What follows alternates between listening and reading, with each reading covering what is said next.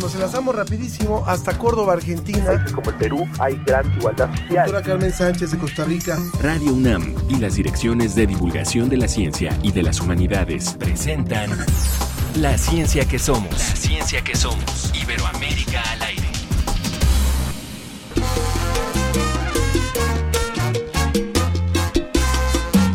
Ya la historia está cambiando, hay que cosechar. El fruto de tu trabajo empieza a llegar.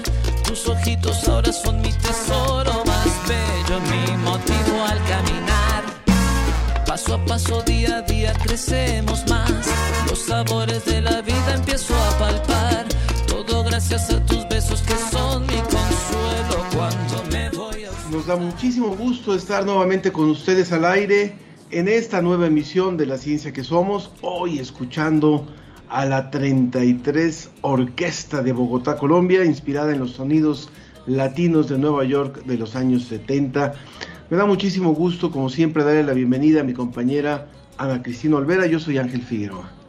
Ángel, es un placer saludarte y siempre les tenemos propuestas diferentes de toda Iberoamérica aquí en la música para que vayamos conociendo poco a poco el gran universo musical que se ofrece en nuestra región. Como siempre, les agradecemos mucho por sintonizarnos y les recordamos que los domingos a las 10 de la mañana también nos pueden escuchar por el 860 de AM en Radio UNAM. También queremos agradecer a todas las estaciones que nos apoyan transmitiéndonos cada semana. Hoy en especial, saludos a la emisora virtual de la Universidad Libre de Cali, Colombia. Saludos hasta Colombia. Sería buenísimo que quienes nos escuchan en alguna de esas emisoras nos sugiera también música. Pueden tener seguramente propuestas que nos enriquecen, además de las que nos, nos prepara Ricardo Pacheco. Bueno, vamos rápidamente a lo que tenemos hoy preparado para usted.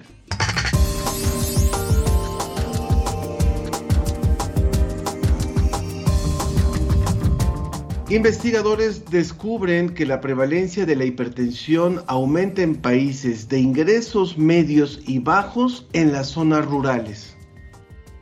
Muchas y muchos crecimos con la niña a la que no le gustaba la sopa y una gran crítica de la sociedad que nos enseñó muchas lecciones. Ella es Mafalda.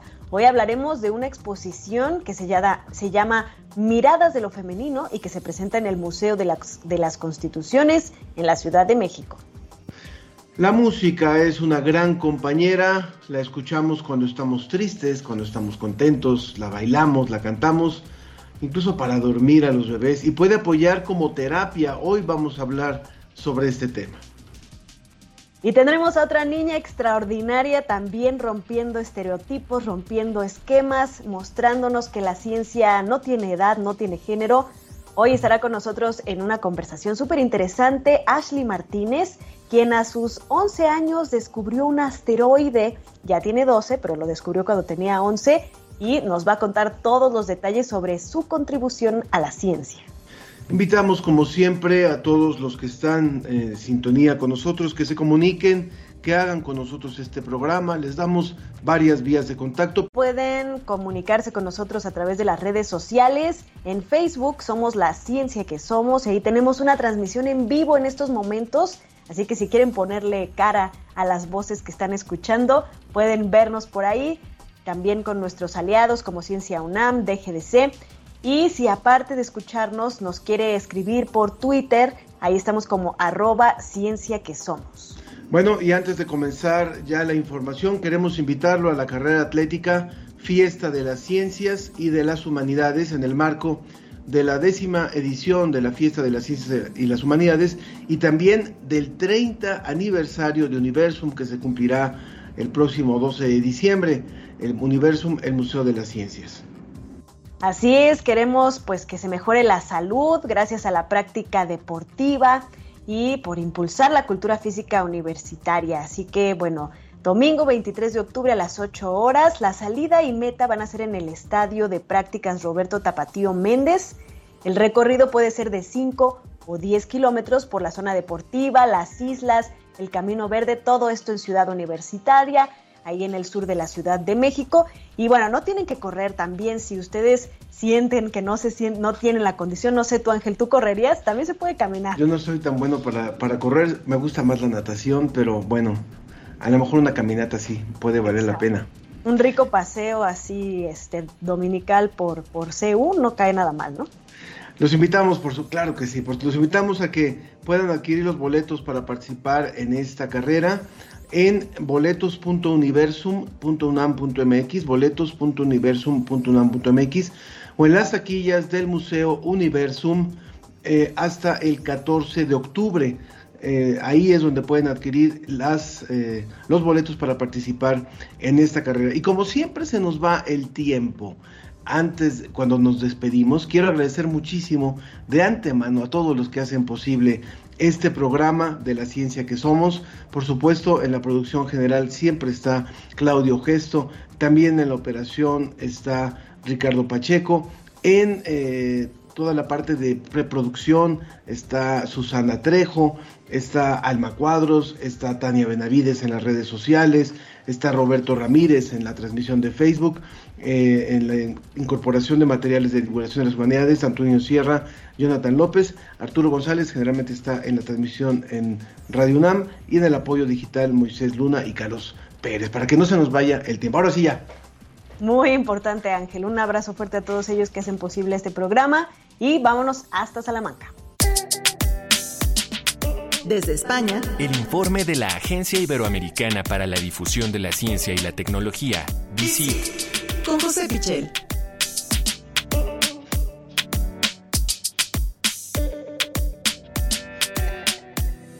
José, siempre un gusto saludarte en la ciencia que somos para que nos traigas toda la información de la agencia DICIT. ¿Cómo estás? Hola Ana Ángel, ¿qué tal? Un abrazo para ti también, José. Todo bien por acá.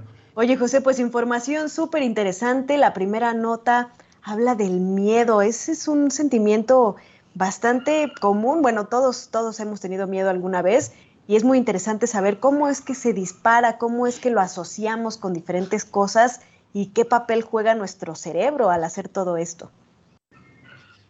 Claro, es una emoción que yo no sé si os habéis preguntado alguna vez dónde se localiza, dónde se localiza el miedo. Bueno, pues unos científicos argentinos eh, lo han descubierto, al menos en el caso de, un tipo de miedo que, vamos a comentar ahora mismo. Es una investigación del CONICET de Argentina que eh, sitúa el miedo en una estructura cerebral concreta, que es la avénula lateral. Es una estructura que dicen que, bueno, está poco estudiada hasta el momento y que ellos eh, la relacionan con el miedo gracias a los experimentos que, vamos a comentar ahora.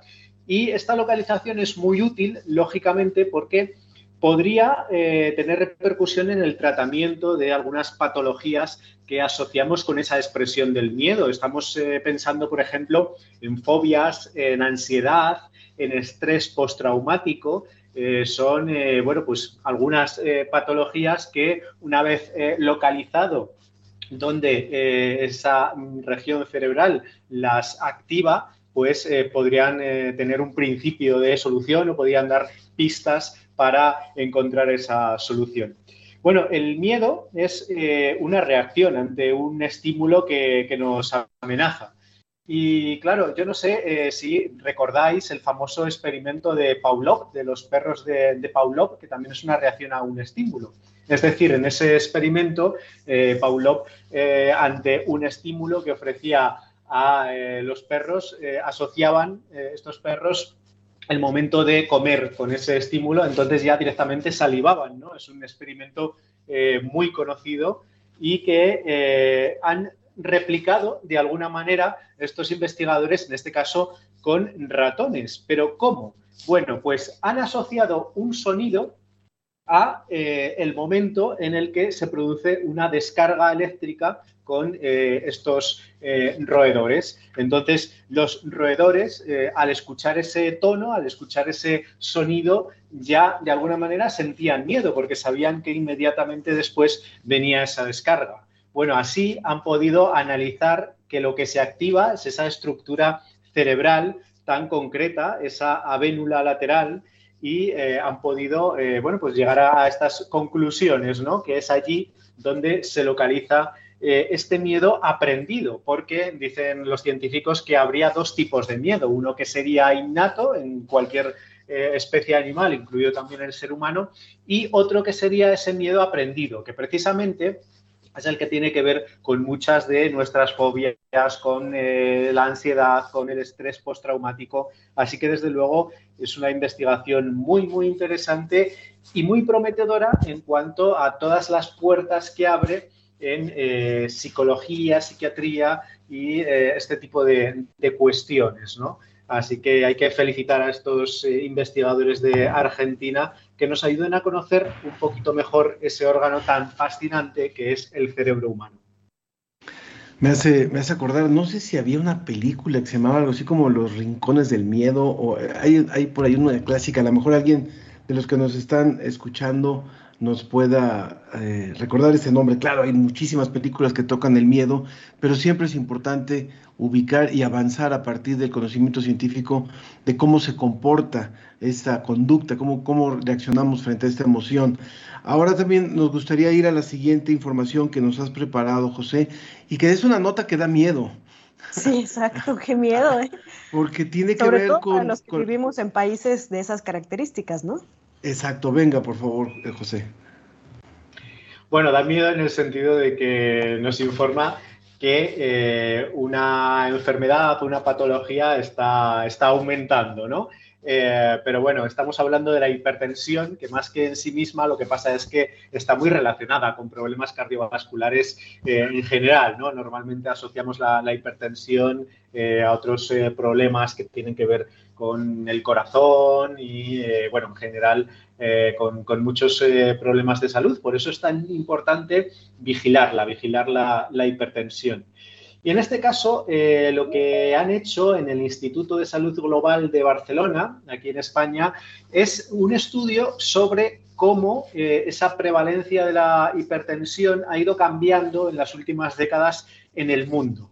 En concreto, eh, se han fijado en países en vías de desarrollo y han hecho una comparación muy concreta que es zonas rurales y zonas urbanas y su conclusión es que eh, la prevalencia de la hipertensión está subiendo mucho más deprisa en las zonas rurales. Esto mm, nos puede resultar curioso, nos puede llamar la atención, puede ser incluso contraintuitivo, porque generalmente asociamos las eh, zonas rurales a, una mayor eh, calidad de vida, una vida más relajada, más sana, y sin embargo las zonas urbanas, con toda la contaminación, el estrés, el estilo de vida, la alimentación, podemos pensar que tendrían muchas más papeletas eh, para tener este tipo de problemas cardiovasculares, en concreto la hipertensión.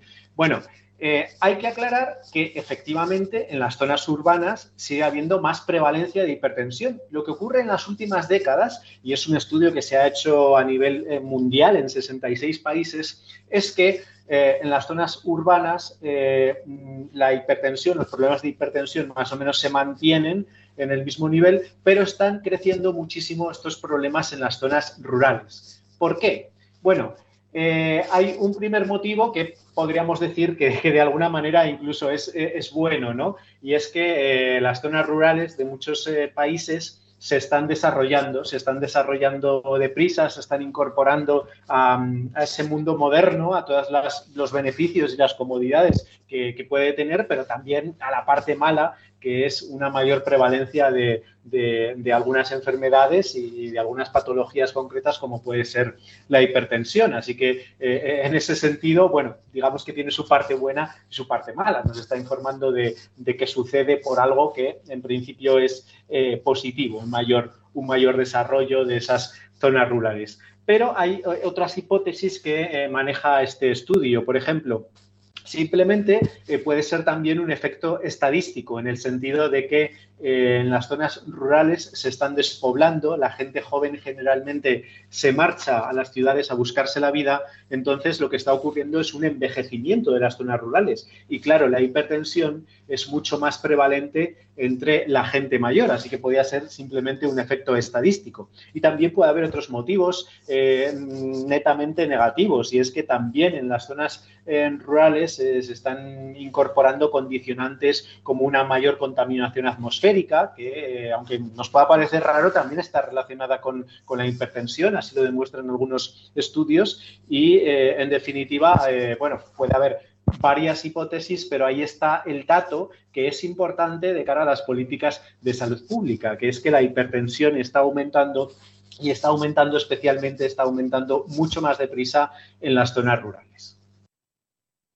Pues un dato muy importante a considerar, esta parte mala de, entrar en, esta, esta, ola de la urbanización, de, todas estas características que tienen las ciudades más desarrolladas. Muchas gracias, José. ¿Dónde más podemos leer noticias de ciencia de toda Iberoamérica? Bueno, pues eh, durante toda la semana hemos trabajado en estas noticias y en muchas más en la Agencia Iberoamericana para la Difusión de la Ciencia y la Tecnología, DICIT, así que invitamos, como siempre, a todos los oyentes a entrar en www.dicit.com. DICIT es Dinamarca, Italia, Cáceres, Y, Toledo, dicit.com y ahí eh, pues eh, pueden consultar eh, noticias de medio ambiente, alimentación, salud, tecnología, del espacio, de ciencias sociales también, en definitiva todo lo que sea investigación científica. Muy bien, José, pues muchísimas gracias como siempre y gracias a la agencia DICIT por participar con nosotros en este espacio. Te vemos la próxima semana. Un abrazo. Un abrazo, Ángel. Continuamos. Esta es Mafalda. Y esta es mamá.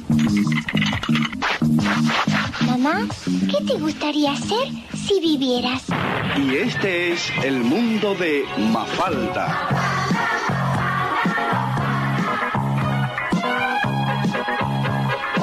Estamos escuchando el, audio de lo que fue una película sobre Mafalda. Es raro escuchar a, Mafalda porque generalmente la leímos. Siempre es muda.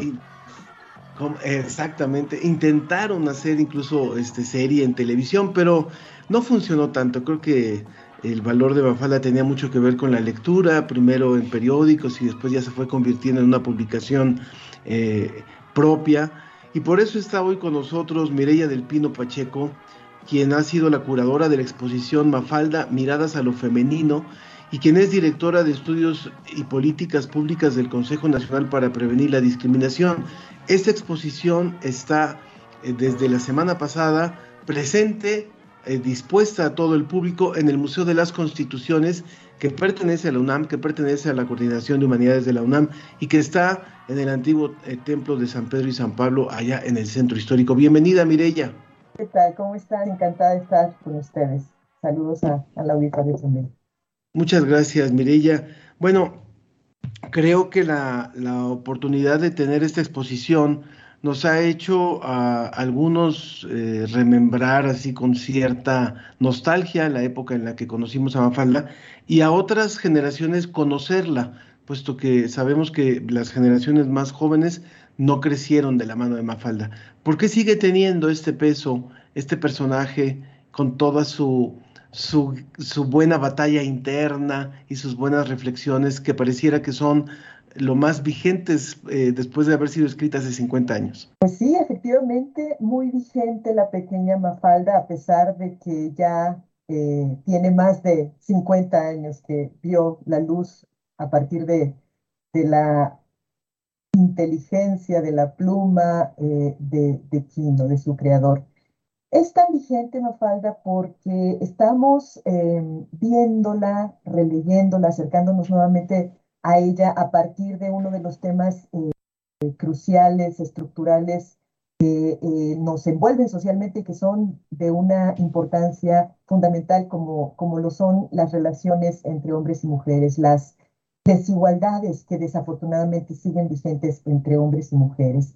Con esta exposición que eh, amablemente el Museo de las Constituciones eh, me invitó a ser curadora invitada, hicimos un trabajo conjunto que eh, fue bastante rico, bastante innovador incluso, precisamente porque a pesar de que, de que Quino y Mafalda nunca explícitamente se declararon feministas, eh, a través de esta mirada crítica y de eh, cuestionamiento que Mafalda siempre tuvo sobre la sociedad, podemos ver cómo en su entorno familiar, íntimo, doméstico, en sus relaciones eh, con sus amiguitos, sus amiguitas, ¿no? Susanita, Felipito, Manolito, establece también estas, estas miradas sobre el cuestionamiento de por qué la mamá se dedica todo el tiempo a trabajar en casa, porque ¿por qué plancha? ¿Por qué lava? ¿Por qué está todo el tiempo agotada, exhausta, haciendo limpieza de casa y cuidando a todo el mundo? ¿no? Entonces,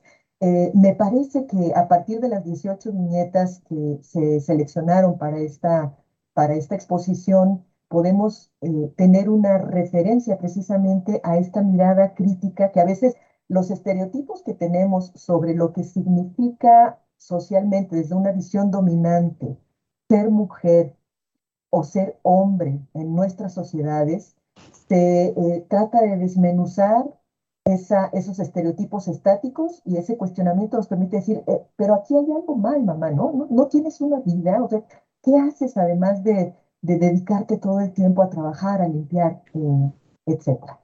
Y establece también un diálogo muy interesante eh, en estas viñetas con em, Susanita, que también observamos que refuerza estos estereotipos, el ser madre, la aspiración de Susanita es esa, ¿no? Querer tener hijitos, eh, ser mamá, eh, si acaso va a la universidad va a ser para encontrar también alguien eh, que sea un buen marido y que le dé todas las facilidades y las comodidades, ¿no? Y después este diálogo también con, con Manolito y con, hay una estupenda eh, me adelanto un poco para, para hacer este, quizá un spoiler, pero aún así la invitación sigue abierta porque es precisamente la lectura de, de la audiencia eh, la que le da vida eh, a, Mafalda, pero, pero en particular una de, de Felipito, donde el propio Felipito se sonroja a sí mismo y se cuestiona y se, se tortura pensando en que probablemente es una niñita porque está yendo a hacer una tarea del hogar que es lavar ¿no? Em, es muy vigente, retomando tu, pregunta, Ángel, em, precisamente porque hoy estamos atravesando eh, todavía los eh, resultados de estos estereotipos que se nos han asignado a mujeres y a hombres, que son eh, como muy duros de roer y que son parte de lo que ha estructurado esta división eh, sexual de trabajo y desigualdades eh, de género, desafortunadamente, que atraviesan también muchos de los ámbitos en los que nos relacionamos en nuestra vida cotidiana, mujeres y hombres. Entonces, es, me parece que por eso tan vigente nuestra querida Mafalda, con esa, em, con esa carita cuestionadora, que, mente cuestionadora que, que la caracteriza. Estamos platicando con Mirella del Pino Pacheco, ella es directora de Estudios y Políticas Públicas del CONAPRED y curadora, invitada de esta exposición de Mafalda, Miradas a lo Femenino. Mirella, mm, y además no solamente esta, esta crítica que hace Mafalda y que, eh, bueno, que hace, que hace esta, esta publicación desde hace 50 años, sino también el hecho de eh, romper el esquema y tener a una niña, ¿no? Una protagonista femenina hace 50 años que es eh, la que finalmente es la heroína, ¿no? De la historia y que tiene un pensamiento crítico, que tiene un pensamiento de avanzada, que está todo el tiempo cuestionándose y que además, pues no solo es mujer, sino que es niña, ¿no? También desafiando este adultocentrismo y dándonos, pues esta perspectiva fresca de, cómo ven el mundo los ojos de una infante, ¿no? De una pequeña que está experimentando el mundo de forma crítica. ¿Cuál fue este, eh, cómo fue este proceso de redescubrirla para finalmente poder seleccionar esta, esta, pues estas viñetas que nos están ofreciendo para, para poder entrar en esta conversación tan pertinente en estos momentos, en el mundo, no solamente en México? Gracias por esa pregunta, Ana. Em, pues fue realmente un trabajo que entre la subdirectora de, Museo de las Constituciones, la querida Rosalba Mejía, y yo hicimos precisamente a partir de la intención de dotar de una eh, perspectiva distinta la relectura de Mafalda.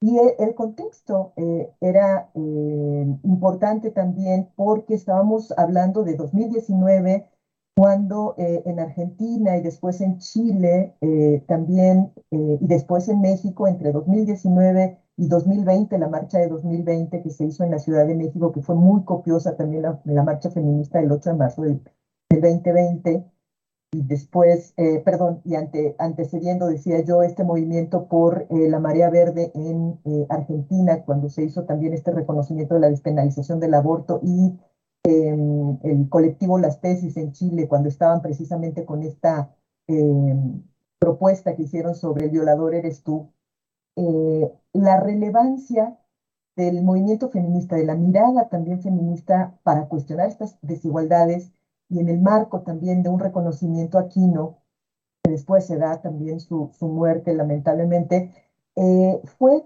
precisamente el acercamiento que, el Museo de las Constituciones tuvo con eh, la familia, que es eh, la que preserva la, memoria de, de, Quino, los familiares, y en ese contexto y en esos diálogos del Museo de las Constituciones de la UNAM, la familia le dice, bueno, vamos a hacer efectivamente esta exposición y les invitamos a que a partir de una publicación que se llama em, ahora eh, Femenino Singular, lo estaba olvidando, Femenino Singular, escojan de aquí eh, las viñetas. Entonces, se hicieron, eh, se hizo la, la, selección de estas 18 viñetas a partir de esta publicación con este enfoque precisamente de revisitar, releer, reencontrarnos con, con la querida Mafalda a partir de esta mirada muy clara y este enfoque muy claro que nos permitiera eh, también conocerla de este lado, porque sabíamos que, que Mafalda y Pino habían sido también, digamos, eh, defensoras, eh, y, Mafalda sobre todo, ¿no? De, de, los derechos de la niñez, de los derechos humanos, una pacifista también entrañable,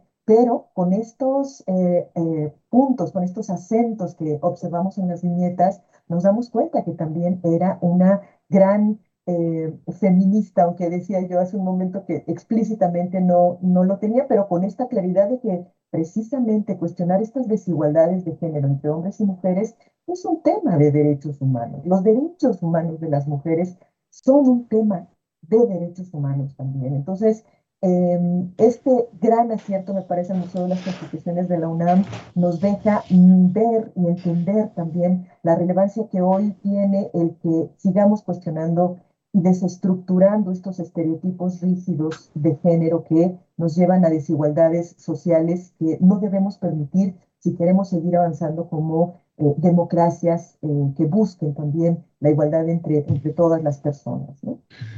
Yo quisiera ir cerrando esta conversación con Mireia del Pino, que nos está invitando también a esta exposición. Recuerden que el Museo de las Constituciones abre de miércoles a domingo eh, es un museo gratuito, la exposición es gratuita, de manera que pueden visitar, conocer el museo, conocer la exposición, por supuesto, pero también ir cerrando con un, con un punto que es, ojalá que eh, siempre fue muy interesante leer a Mafalda como una niña y tratar de imaginar que una niña hiciera eh, ese tipo de reflexiones. Y creo que muchas niñas lo hacen muchas niñas las hacen, muchos niños las, las hacen, y muchos niños también son la gran oportunidad. Son la gran oportunidad. Justo hablando de niñas. Hablando de niñas. Muy un segundito, Ashley, en un momentito vamos a ir contigo. Saludos, ya se está conectando una de nuestras siguientes invitadas, que es una niña, por cierto. Pero creo que muchas veces nos hace falta escuchar a los niños y a las niñas. Hay una postura muy crítica, muy limpia, muy sana y muchas veces muy inesperada en sus cuestionamientos. A mí me gustaría que pudiéramos ir cerrando sobre eso, Mireya, puesto que siempre me gusta imaginar a Mafalda no como Quino a través de Mafalda, sino como los niños a través de Mafalda. E, efectivamente, me parece que eh, precisamente esta apuesta por eh, la deconstrucción de los estereotipos y de estas, lo decía hace un momento Ana Cristina y coincido, el, eh, adultocentrismo con el que estamos acostumbradas eh, desde esta mirada dominante y poco eh, respetuosa de eh, los derechos que como sujetas y sujetos pensantes tienen las niñas y los niños como personas pensantes, se mantienen también vigentes en la sociedad. Efectivamente, Mafalda, con esa mirada de una niña como Ashley, que se acaba de conectar en este momento, y como eh, muchos niños que hoy día nos damos cuenta, eh, afortunadamente, en la encuesta nacional sobre discriminación en México que realiza el CONAPRED, hemos eh, diseñado también módulos específicos para que sean las, niñas y los niños quienes hablen también de estos prejuicios y de estos estereotipos que están afectando también su desarrollo, su entorno,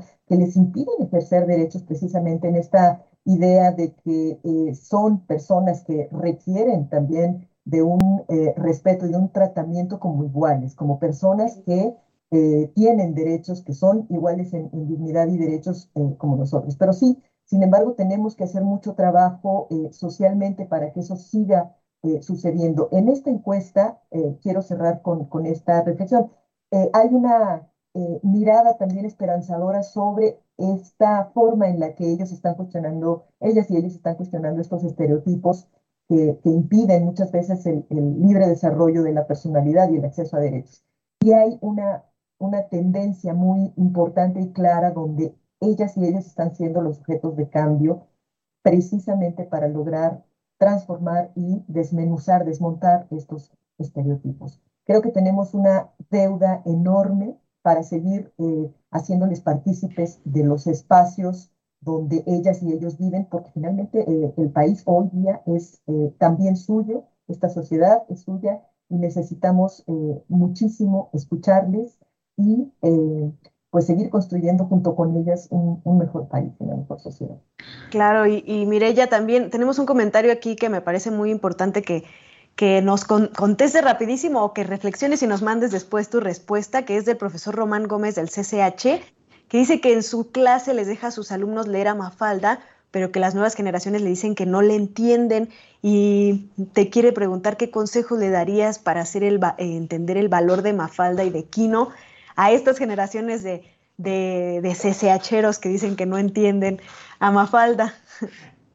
Uy, pues eh, con mucho gusto eh, me pongo a disposición también del profesor en, en, el CONAPRED, pero creo que hay una gran tarea. Primero, que, que los invite al, al, Museo de las Constituciones para ir. De entrada, ¿no? Visita, es una buena... De entrada, una visita guiada y una, incluso un diálogo que, que se pueden hacer en las actividades que está preparando el Museo de las Constituciones pero sí atravesar mucho estos aprendizajes por la reflexión que eh, nos implica como personas eh, desde esta mirada de, nuestros hogares, de cómo vivimos estas desigualdades desde lo más inmediato y cercano e íntimo como son nuestros hogares. Yo creo que eh, sensibilizarnos y tocar esos puntos importantes de cómo se dan y se construyen las relaciones desde casa, creo que es un buen, buen También yo también Yolanda Medina dice, soy ama de casa, leía Mafalda allá por los años 80 y me gustaba. Entiendo que ahora han cambiado las cosas, pero en este siglo XXI amo ser ama de casa con 47 años de casada,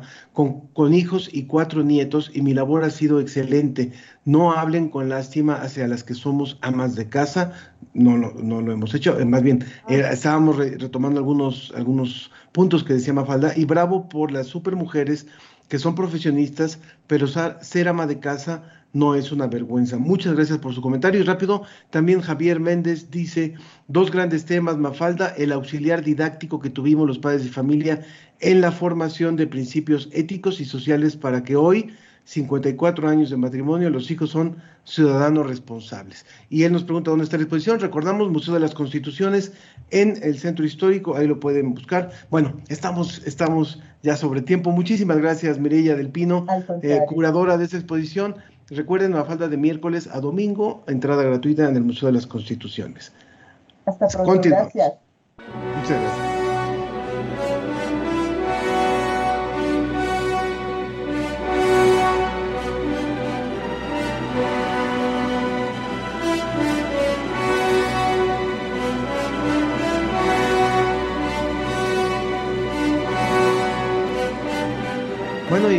Estamos escuchando justamente, Ana, el lago de los cisnes, porque en el año 2020 se dio a conocer un video donde la primera bailarina de ballet de Nueva York en 1967, María González Aldaña, escuchaba el lago de los cisnes y reaccionaba a la música con los movimientos de la coreografía. Ella en 2019, cuando se grabó el video, ya tenía años padeciendo Alzheimer. ¿Por qué escuchamos esto? Bueno, pues de esto vamos a hablar hoy del poder de la música para sumarse a las terapias, de la musicoterapia. Y hoy está con nosotros Daniel Torres. Adelante, Ana.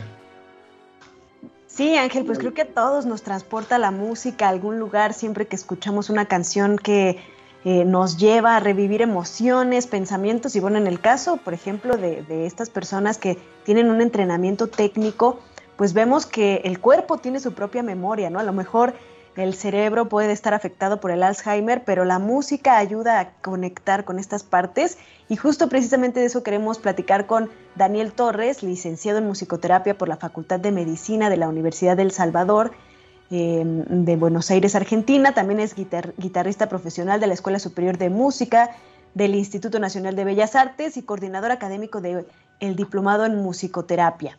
Bienvenido, Daniel. Daniel, ¿qué es la musicoterapia? ¿Cómo se puede traducir esta, esta experiencia que tenemos normalmente con la música para realmente eh, fines terapéuticos. Sí, bueno, eh, como bien lo comentaste, la, carrera se estudia en una facultad de medicina, que es una de las, bueno, la, formación que yo realicé. Eh, tuve la gran oportunidad de, realizar esta carrera fuera del país. En México todavía estamos rearmando, armando como posibilidades de, de, formaciones, ¿no?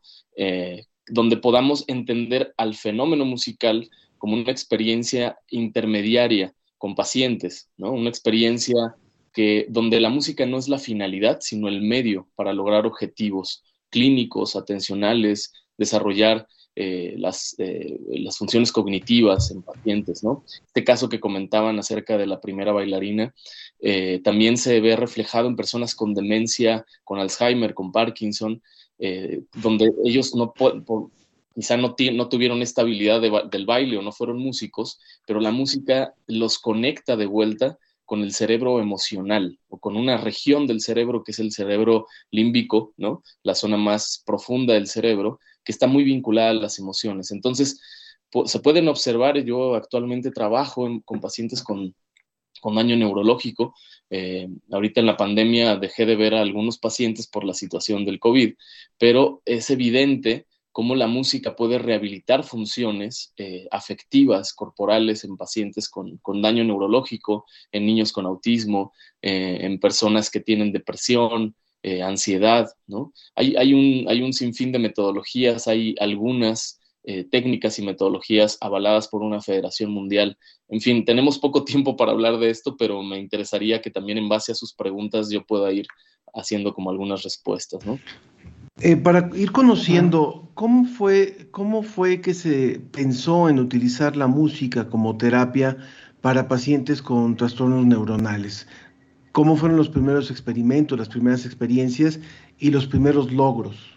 Sí, mira, existe un laboratorio de neurociencias en Canadá eh, donde los primeros investigadores, de los primeros investigadores que han eh, arrojado información científica eh, basada en investigaciones, es en, en, este laboratorio que está en Canadá que se llama BRAMS, liderado por Isabel Pérez y Robert Satorre. Eh, el estudio que, justamente han, podido como comprobar ha sido en base a neuroimagen, estudios de neuroimagen, observando el impacto que tiene la música a nivel neurológico. O sea, la respuesta que puede llegar a tener la escucha, el hacer musical, estar expuesto a una experiencia musical, el cerebro se, se ilumina completamente, E ilumina áreas específicas de regiones límbico-hipotalámicas, ¿no? como esto que les comentaba, regiones profundas del cerebro que están conectadas con, ah, la, creación de memorias. ¿sí? Em, digamos que al escuchar música se activan áreas específicas que tienen que ver con, por ejemplo, el núcleo accumbens y el núcleo caudado, son áreas eh, dopaminérgicas. Lo que hacen es liberar dopamina, ¿no? Eh, eh, que son neurotransmisores del bienestar. Entonces, la música conecta directamente con, este tipo de, de, hormonas, de la felicidad, por llamarlo de alguna manera, y ayuda a concretar y a, afianzar memorias, ¿cierto? Entonces, es por eso que se dice que al escuchar, que hacer algún trabajo y escuchando música, eh, a veces hay algunas personas que les ayuda a afianzar mejor la memoria. Hay investigaciones de laboratorios en Sudamérica, en, Argentina, precisamente hay un laboratorio que se llama LINC, que es Laboratorio Interdisciplinario de Ciencias Cognitivas, donde está una colega que se llama Verónica Díaz Abraham, que, que ella estudia la función que tiene la música a nivel eh, de la memoria, de funciones cognitivas, atencionales, del lenguaje. Es muy interesante realmente el avance que ha tenido en los últimos 10 años esta disciplina. Eh, existen licenciaturas, maestrías, doctorados en diversos lugares del mundo eh, y realmente pues va increciendo, ¿no? Esto va incrementándose eh, gracias a, los avances científicos eh, y de estos laboratorios que te comento, pero realmente el inicio de la, la disciplina en Occidente se da en la posguerra, cuando llegan los heridos de guerra a Estados Unidos y empiezan a llevar música, empiezan a observar que hay un, descenso en los niveles de dolor que padecían los, los, este, los heridos de guerra, ¿no? Inclusive hasta dolor emocional, dolor psíquico, dolor afectivo, ¿no? Eh, e, es muy interesante, em, les recomiendo, bueno, varios libros realmente que puedan este, acceder para, para, poder entender un poco más de la disciplina. Eh, hay, uno, hay un libro interesantísimo que se llama Definiendo Musicoterapia, de un gran teórico de la disciplina que se llama Kenneth Brusha. Eh, otro gran libro de un gran neurólogo que se llama eh, Musicofilia, el neurólogo es Oliver Sacks, y otro gran libro que es, complementario a la disciplina que se llama Los neandertales cantaban rap, de Steven Miete, de un arqueólogo. Realmente eh, es un mundo eh, nuevo, realmente pues lleva la, la, disciplina, la carrera que yo estudié en Argentina lleva ya aproximadamente unos 70 años, ¿no? relativamente nuevo, pero eh, pues está en, creciendo constantemente. Es como entender al fenómeno musical más allá de la escena, ¿no? Uno como músico. Está increciendo sostenuto, digamos. sostenuto, exactamente. Bueno, pero.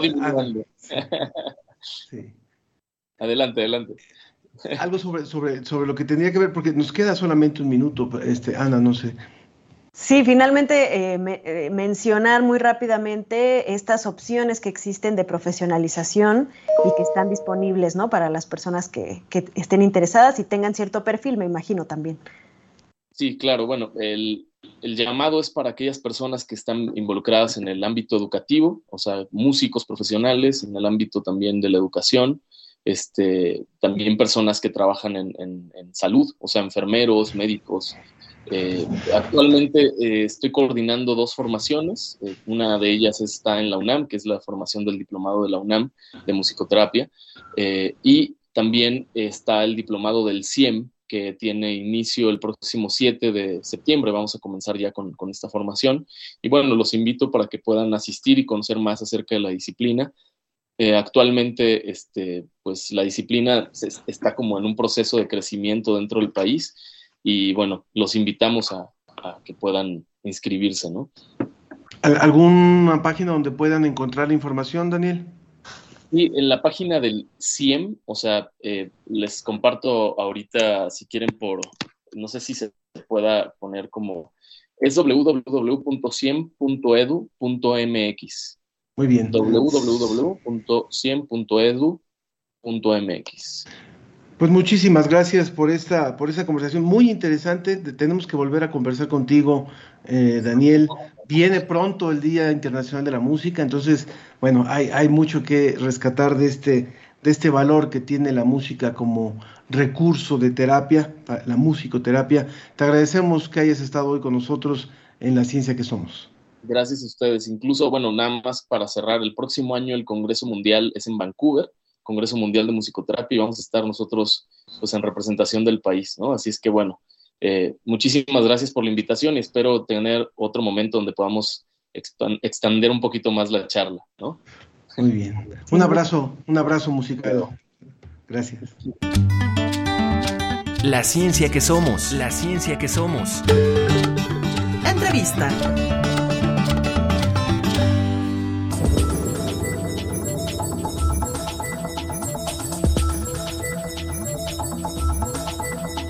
Nos da muchísimo gusto. Hace ratito eh, se asomó, se asomó por aquí y ya está, se asomó como un asteroide y después desapareció, pero ya, ya está por aquí con nosotros Ashley Martínez, quien a los 11 años, como lo dijimos al principio del programa, eh, descubrió, descubrió un asteroide trabajando de la mano de su padre, Andrés Martínez, y aquí los, están los dos, ellos forman parte de la Sociedad Astronómica Urania, que está en el estado de Morelos, muy cerca de la capital de la Ciudad de México, para quienes nos escuchan fuera, eh, fuera del país. Bienvenidos a ambos, ¿cómo están? Muy bien, gracias, gracias por la invitación. Ashley, bienvenida también. Ana. Gracias. Oigan, pues cuéntenos esta aventura maravillosa. Muchos pensamos, crecemos pensando que la ciencia es pues privativa de un grupo de personas con bata blanca que se la pasan estudiando hasta los 80 años y que solo entonces pueden realmente hacer contribuciones a la ciencia, pero la realidad es que la ciencia está abierta para todos y Ashley nos lo demostró, nos lo demuestra con esta aportación increíble. ¿Cómo fue que te fuiste involucrando y, creyendo, porque es necesario creer que puedes aportar, no importa qué edad tengas? Eh, pues sí, así es, la ciencia es para todos, sin importar el género, de dónde vengamos o la edad incluso.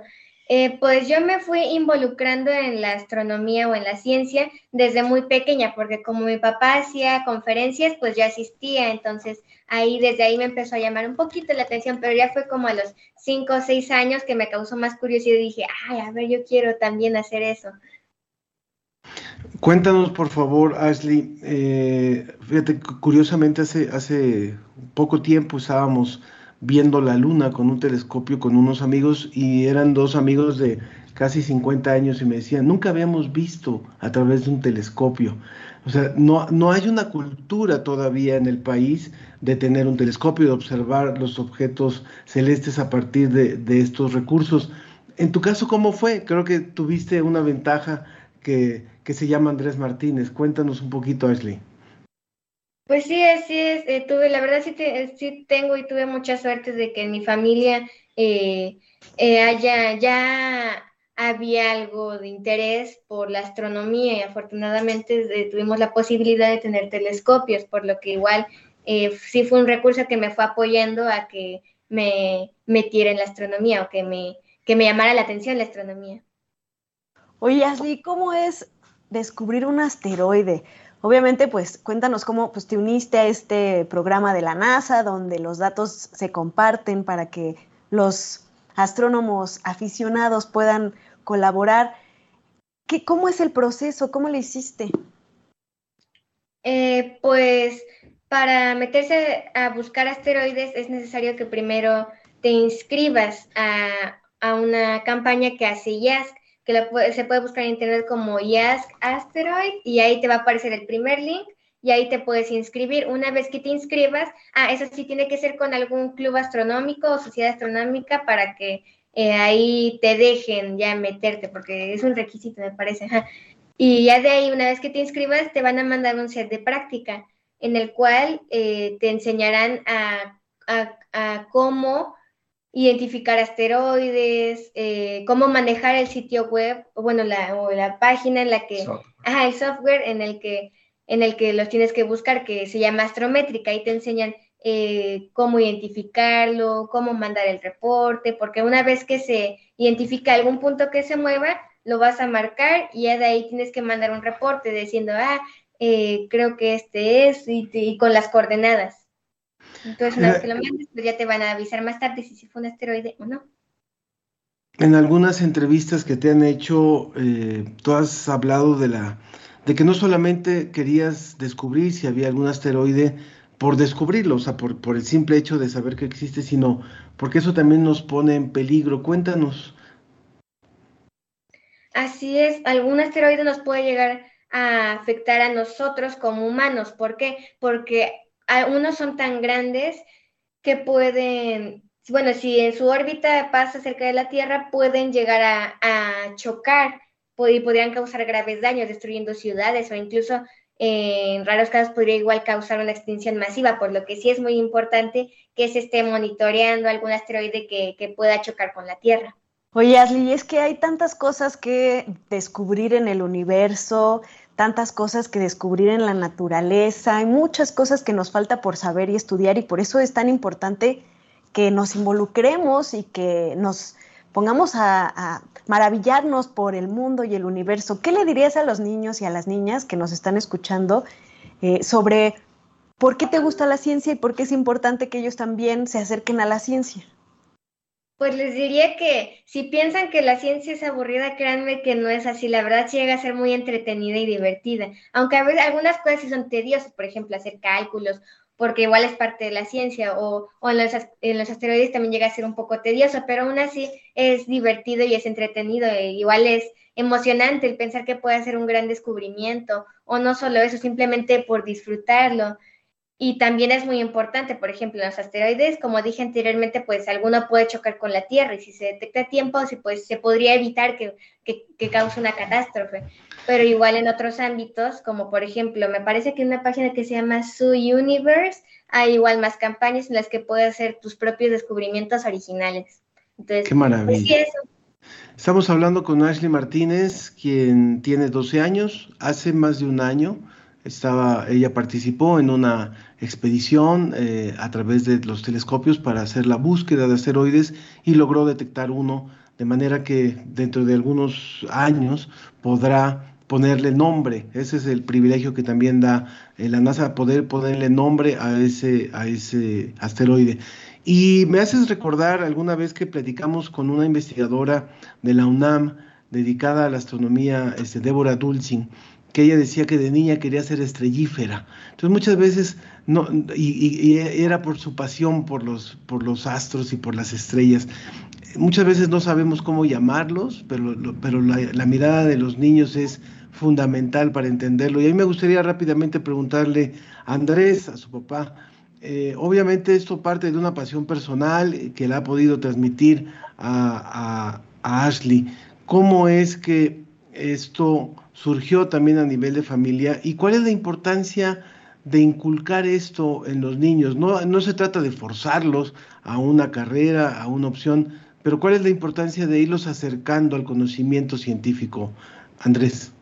Es muy importante que los niños eh, participen, de hecho, pues este, que todos participemos en la aventura que se llama ciencia. Esta aventura en lo particular eh, inició en mi caso también muy joven, adolescente, con un telescopio que mi papá me, regaló, un libro de astronomía y algunos programas de televisión que se, estoy hablando del año del caldo, que transmitía la, UNAM junto con Televisa, que se llamaba Introducción de la Universidad, y ahí transmitían un programa de astronomía con el este, astrónomo aficionado también, eh, Jorge Rubí, en aquella, pues, estoy hablando, le digo, del año del caldo, y a partir de toda esa conjunción entre el libro, el telescopio pequeño que tenía, el programa de astronomía y hasta música, ahora que escucho lo de musicoterapia, hago una música eh, de carácter electrónico espacial de aquella época, pues todo se conjugó y, me fue llevando por la afición a la, astronomía, eh, a, investigar más por mi cuenta, de manera autodidacta.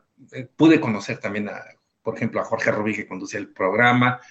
Eh, y este, creé un club astronómico hace muchísimos años para compartir esta pasión, eh, que llevamos también algunos medios de comunicación, escrito en algunos periódicos sobre el tema, nos han buscado para entrevistas y a partir de la llegada de la tecnología de, Internet, eh, ahí se puso la cosa más interesante porque por primera vez este, nos dio herramientas a todos los ciudadanos este, para practicar lo que se llama ciencia ciudadana. Eh, ya no se necesita, como empezaban ustedes eh, comentando en el programa, tener, ser un, científico dedicado en un laboratorio con este, equipo sofisticado y aislado del mundo, ¿no? Ahora, gracias a la tecnología, los astrónomos están pidiendo ayuda, en el caso de la astronomía, para analizar imágenes que se toman en gran número por los telescopios y que necesitan rápidamente ser analizadas, tanto de asteroides, pero también, y lo más interesante también es que hay exoplanetas que los ciudadanos estamos descubriendo, supernovas, planetas enanos, eh, estrellas variables, eh, es, un, es una cantidad enorme de información. Y de esa manera fue como este, involucré yo a, Ashley, ella se ha fijado, bueno, aparte de observar el cielo a simple vista, que es una maravilla, que cada vez se puede menos, por cierto, por la lamentable contaminación, eh, y a través del telescopio, este, ella también pues, fue recibiendo esa influencia y después me ha visto con los, el equipo de cómputo, que ahora sí se hace la astronomía moderna, eh, ya, esa imagen del telescopio, del astrónomo, perdón, con el telescopio en una, en una montaña aislada, pues sí están todavía en montañas algunos, sí, sí, sí están ahí porque hay que manejar el equipo, pero muchos ya no tienen que ir a esas montañas con telescopios robóticos, mandan la fotografía, que es como el caso del proyecto de Ashley, y este, el proyecto YASC, que son las iniciales para búsqueda internacional de telescopios, eh, pues nos brindó esa oportunidad para que a través del Club de Astronomía, la Sociedad Astronómica Urania, este, pudiéramos inscribirnos y participar este, a través del proyecto. Y Ashley, pues me pidió que ella quería buscar y qué estaba haciendo yo, le enseñé a manejar el software. Eh, y sí mostró habilidad para distinguir, porque en el software eh, hay muchos, este, está muy pixeleado y hay muchos eh, puntos que pueden confundirse, así les llamamos puntos oscuros. O basuritas. bueno, basuritas, dice ella. Eh, que eh, se pueden confundir con, con este, asteroides. Entonces aquí la habilidad que uno tiene que agarrar es saber distinguir como un GIF animado al mover la imagen cuál puntito de esos es exactamente un candidato a asteroide. Y ella lo logró, pues, este, con relativa facilidad pudo captar el, la, el patrón que hay que reconocer en las imágenes y que las computadoras con los algoritmos no pueden hacerlo. Qué maravilla de equipo han formado ustedes, Andrés y Ashley. Y bueno, Ashley sigue su aventura explorando el cosmos en búsqueda de más asteroides. Esperemos que pronto pues nos den otra noticia de que encontraron otro, de que Ashley encontró otro y que nos digan finalmente cómo, cómo le van a poner a este, a este asteroide. Tenemos, por ejemplo, un comentario de Sergio Gasca que dice, bien por la invitada, la ciencia es muy exigente, pero nunca aburrida. Y saludamos también a Mario Alberto Moralara, a Marcela Boyd, que han estado muy pendientes de la transmisión. Y Armando Cruz también, que agradece que, que se promuevan también las carreras como la que va a haber el día con motivo del aniversario de Universum y de la fiesta de las ciencias y de las humanidades y pregunta por la colaboración mensual de Conavio, por supuesto que no la dejamos. Gracias a Ashley, gracias Andrés. Eh, una invitación, estén al pendientes de la próxima Noche de las Estrellas. Es una buena oportunidad para que se acerquen para que los niños y las familias se acerquen a la observación. Eh, hay muchas sedes, eso vendrá por ahí del mes de octubre, noviembre, la Noche de las Estrellas, en fin. Pero bueno, muchas gracias a todos los que hicieron posible este programa. Un abrazo, Ashley. Felicidades. Y Ana, eh, Ana Cristina, muchas gracias. Ángel Figueroa, nos vemos el próximo viernes.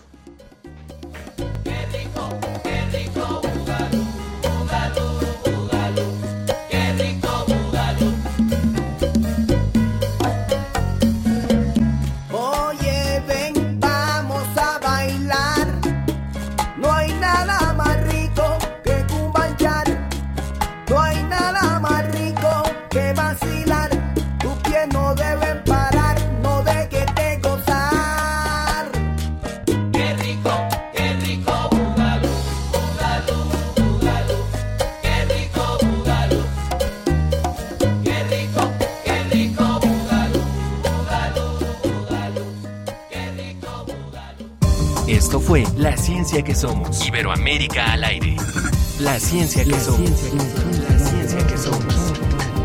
Una coproducción de Radio UNAM y las direcciones de divulgación de la ciencia y de las humanidades.